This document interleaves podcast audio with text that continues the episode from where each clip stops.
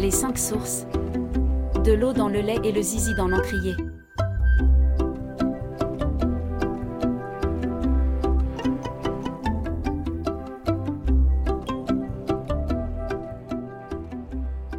Une famille nombreuse débarque, avec leurs chevaux et leurs chiens dans une toute nouvelle contrée, déjà bien peuplée de vie et personnalités trempées. Comment les uns et les autres vont se raconter et se rencontrer? Comment? De ces trajectoires vont naître des voyages aussi bien philosophiques que géographiques? Un périple traversé des petits riens qui font grandir les âmes. Dans la maison du jeune homme aux chaussures à lacets, l'heure était au grand jour et donc pour lui au retrait de la vie. Hampton s'était habitué depuis sa naissance à circuler en pleine nuit quand tout le monde dormait et à l'inverse au semi-repos en période diurne. Maintenant qu'on l'avait vue, il n'espérait qu'une chose, qu'elle se taise. Sa mère n'en saurait rien, surtout ne pas lui donner d'occasion de s'inquiéter.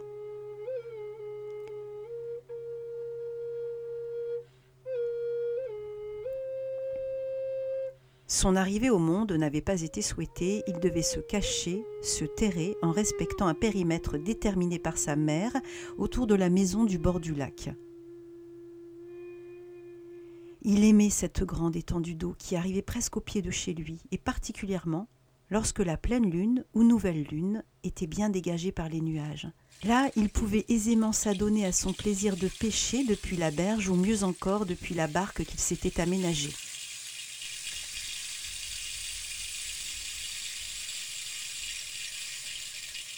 Sa mère l'avait éduqué avec sévérité et droiture, avec dévouement, donnant un cadre quotidien aux apprentissages et un accès à des connaissances qu'elle voulait varier. Il était aujourd'hui très savant pour son âge.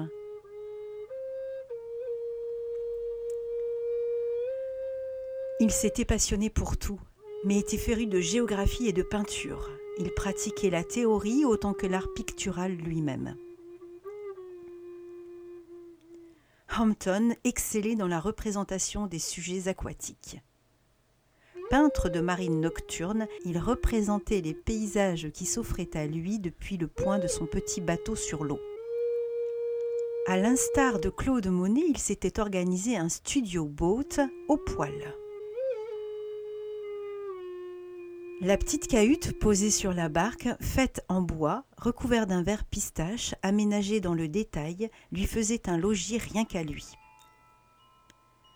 Sa mère ne se serait jamais aventurée sur le lac, elle détestait cela, l'humidité, le débordement de l'eau, la perte de contrôle, ça devait lui rappeler l'accouchement, s'était-il égaré à penser.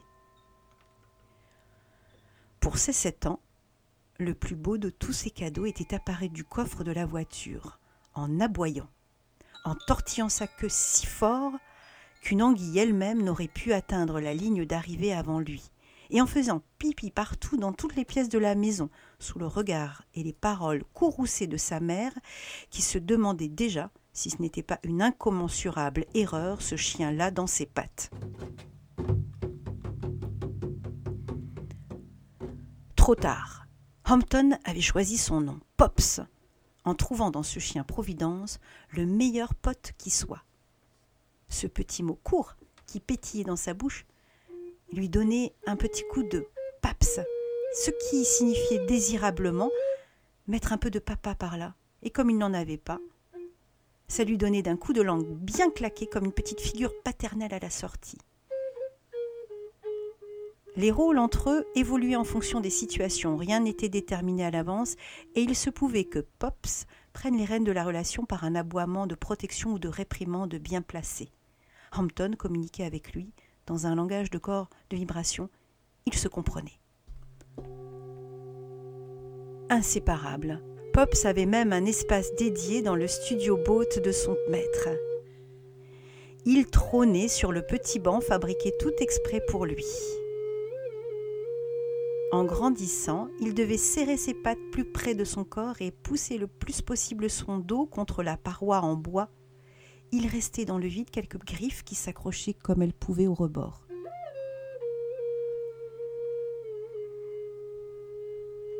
Il passait sa tête par la petite ouverture faite exprès pour lui, se redressant de tout son long, les oreilles levées à l'affût, pour ne rien perdre de l'aventure.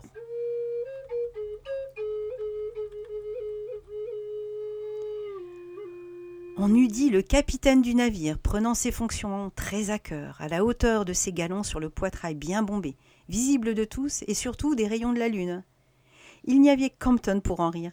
C'est dans ces éclats de joie que se nouait un amour sans borne entre eux. Même si Pops regardait son maître avec un étonnement grandissant au fur et à mesure des rires, il ne perdait rien de sa superbe et tenait la barre il en fallait au moins un de sérieux dans cette affaire. Le museau dressé, il se remettait au sud, toute voile dehors, vers les côtes. En plus de cette histoire d'amour, une autre l'habitait, celle du bois la nuit, le contact charnel de l'humus, de la tourbe, des amas composés de mousse, de bois décomposé, verte tout frescapé, l'enivré, à un point qui atteignait l'orgasme qu'il ne nommait pas directement, n'ayant pas eu la possibilité encore de partager son plaisir avec un autre que lui-même. Nuits et forêts, après minuit, formaient ce qu'il connaissait de mieux. Les yeux fermés, par cœur, son territoire était défini mais infini à la fois. Les perceptions décuplées en lui avaient transformé d'année en année tous ses sens, les aiguisant avec finesse et justesse. Autant dire que la petite perdue de l'autre soir lui paraissait ridicule.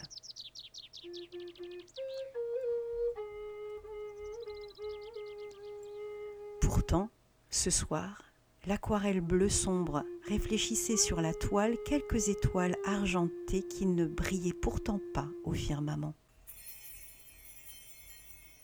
Hampt, regarde, je t'en parlais l'autre jour de ce rapport sur l'intrusion d'eau salée dans les sous-sols, ça représente un grave problème pour les terrains des régions côtières des Long Highlands.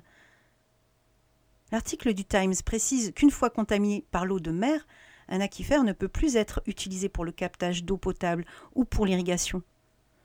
Les niveaux sont déjà drastiquement bas. C'est une étude faite par une Canadienne à des fins politiques, il me semble. Sa mère, Madame Trévise, passait d'un rituel à l'autre. Aussi après le thé, son journal quotidien déployé sur la table, elle donnait un coup d'éponge du côté vert de l'autre, tamponnait avec l'essuie-main la toile cirée, puis, après avoir trouvé une place idéale sur sa chaise, lapait les pores de sa tasse brûlante en aspirant quelques gouttes chaudes de sa poisson préférée avec des bruits agaçants de chatte. Elle se délectait par avance. Son abonnement, pris vingt ans plus tôt, arrivait tout droit des États-Unis. Tous les jours, elle se sentait en lien avec ses lointaines origines du continent des Amériques. C'est d'ailleurs pour garder le fil qu'elle avait brodé sur tous les coussins, draps de bain et layettes le joli prénom de Hampton, avant même de savoir si c'était un fils.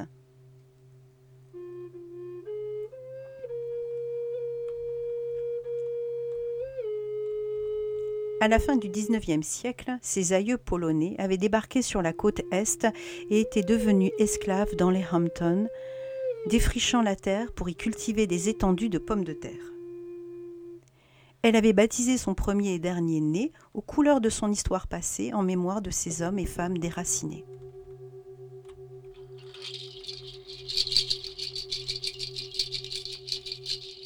Son plaisir pouvait être grandement escamoté si Hampton ne s'asseyait pas à ses côtés pour la lecture de ces pages qui sentaient le sel, le Pacifique, l'ailleurs. Il avait lui aussi adopté ce cérémonial et ne ratait pas l'heure du Times, partageant ainsi la chaleur maternelle à gauche et à droite celle de Pops.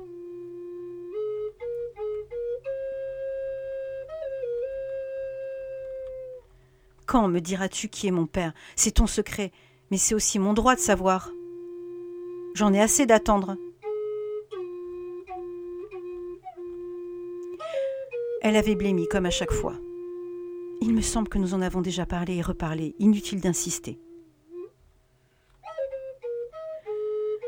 Le visage fermé, repoussant sa chaise pour se lever, elle marchait maintenant dans la pièce sans savoir ce qu'elle faisait. Puis son regard se posa sur son fils qui n'avait pas bougé, elle reprit. On va faire un marché, ou plutôt voilà ce que je te propose. Que dirais-tu de tout apprendre en une seule fois dans un livre que j'écrirai pour toi, qui serait comme un testament? C'est impossible aujourd'hui de te révéler l'identité de ton père sans que cela ne nous compromette, toi et moi. Mais je te promets, tu sauras tout un jour. Quand? Tu n'as jamais écrit une seule ligne, je n'y crois pas. C'est encore un de, tes, un de tes prétextes pour repousser les choses. Moi, je veux savoir. Et je veux savoir maintenant, vingt ans que tu ne me dis rien, qu'à cause de ça tu me maintiens dans ta prison, que je sens toute ta honte sur ma peau. Tu le sais bien pourtant que ça peut pas rester comme ça. Tout change, et plus vite que tu le crois. Je ne peux pas te proposer mieux pour le moment. Il faudra que tu te contentes, même si tu trouves que c'est injuste. Je t'ai entendu rentrer cette nuit, je ne dormais pas.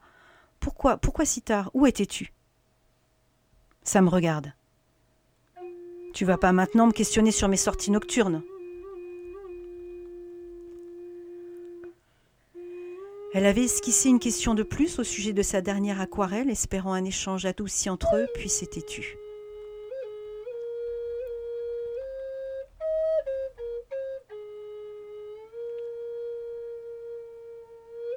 La petite dernière se remettait bien, on touchait la fin des grandes vacances, et elle était déjà remontée à cheval plusieurs fois. Depuis cette chute pourtant, ses parents la trouvaient un peu absente. Elle ne sortait de sa chambre que pour shampouiner les chiens, petite activité hebdomadaire qui la réjouissait, et rejoindre ses frères à leur demande aux écuries. Son père, s'intéressant de près à sa petite pouliche, aurait voulu avoir accès à son univers pour être bien certain que rien de fâcheux ne touchait son enfant. Qu'en penses-tu? On se fait peut-être du souci pour rien. Elle ne doit pas avoir envie de repartir à l'école tout simplement. Cette année, elle ne peut pas se louper, c'est le bac. Ça doit lui mettre une bonne pression. Oui, je crois que ce n'est rien de plus. Je vois souvent la lumière filtrer sous sa porte, hein, très tard, dans la nuit. Il n'est pas étonnant que sa mine ne recouvre pas de meilleures couleurs, elle manque de sommeil, voilà tout.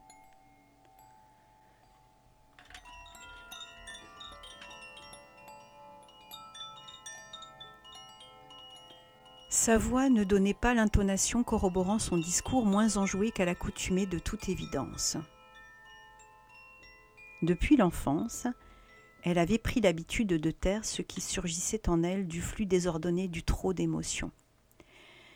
Une inquiétude, une tristesse, une colère, une peur, quoi que ce soit qui transforme un visage serein en un parchemin froissé et qui donnerait accès à son intime tourment, elle faisait barrage, posant un éternel voile d'indifférence teinté d'un excès du souci d'autrui, quelque chose d'unique qui lui permettait d'opposer au dehors un refus silencieux à pénétrer et accéder à son entière vérité. Il était facile de passer à côté d'elle, il suffisait de ne pas véritablement l'aimer.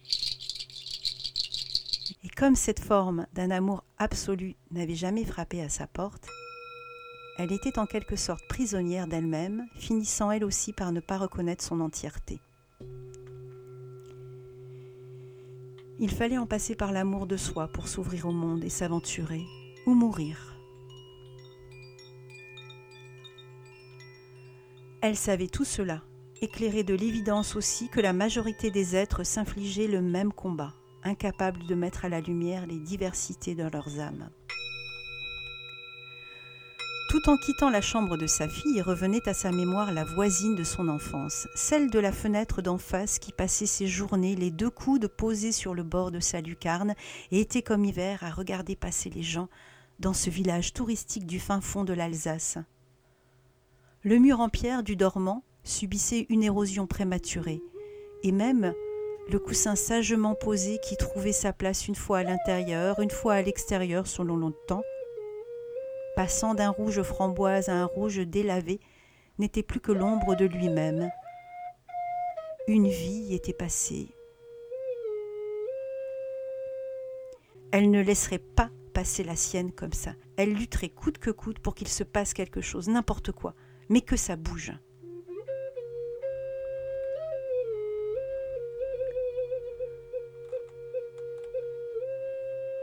Poussée par ce vent sans nom, elle avait appris la musique, fait du théâtre à l'école, s'était souvent embrouillée avec son frère, toujours entendue avec sa sœur, avait adoré exagérément son père, était partie vivre aux États-Unis, avait eu son bac et dansé, fait des études, avait eu des amis, pour les garçons des amoureux, pour les filles des complices. Elle avait de sa mère un profond amour, celui qui s'ancre avec le temps. Elle avait connu des beaux parents comme il faut, la fidélité jusqu'au premier amant, des voyages exotiques et des naissances, un vrai mari. Quelques métiers, des engagements et des désillusions, avait beaucoup parlé et espérait en avoir fait autant. Tout cela valait-il un coussin délavé, une dame à son balcon? À la lorgnette de sa pensée, tout en soupirant, elle s'interrogeait.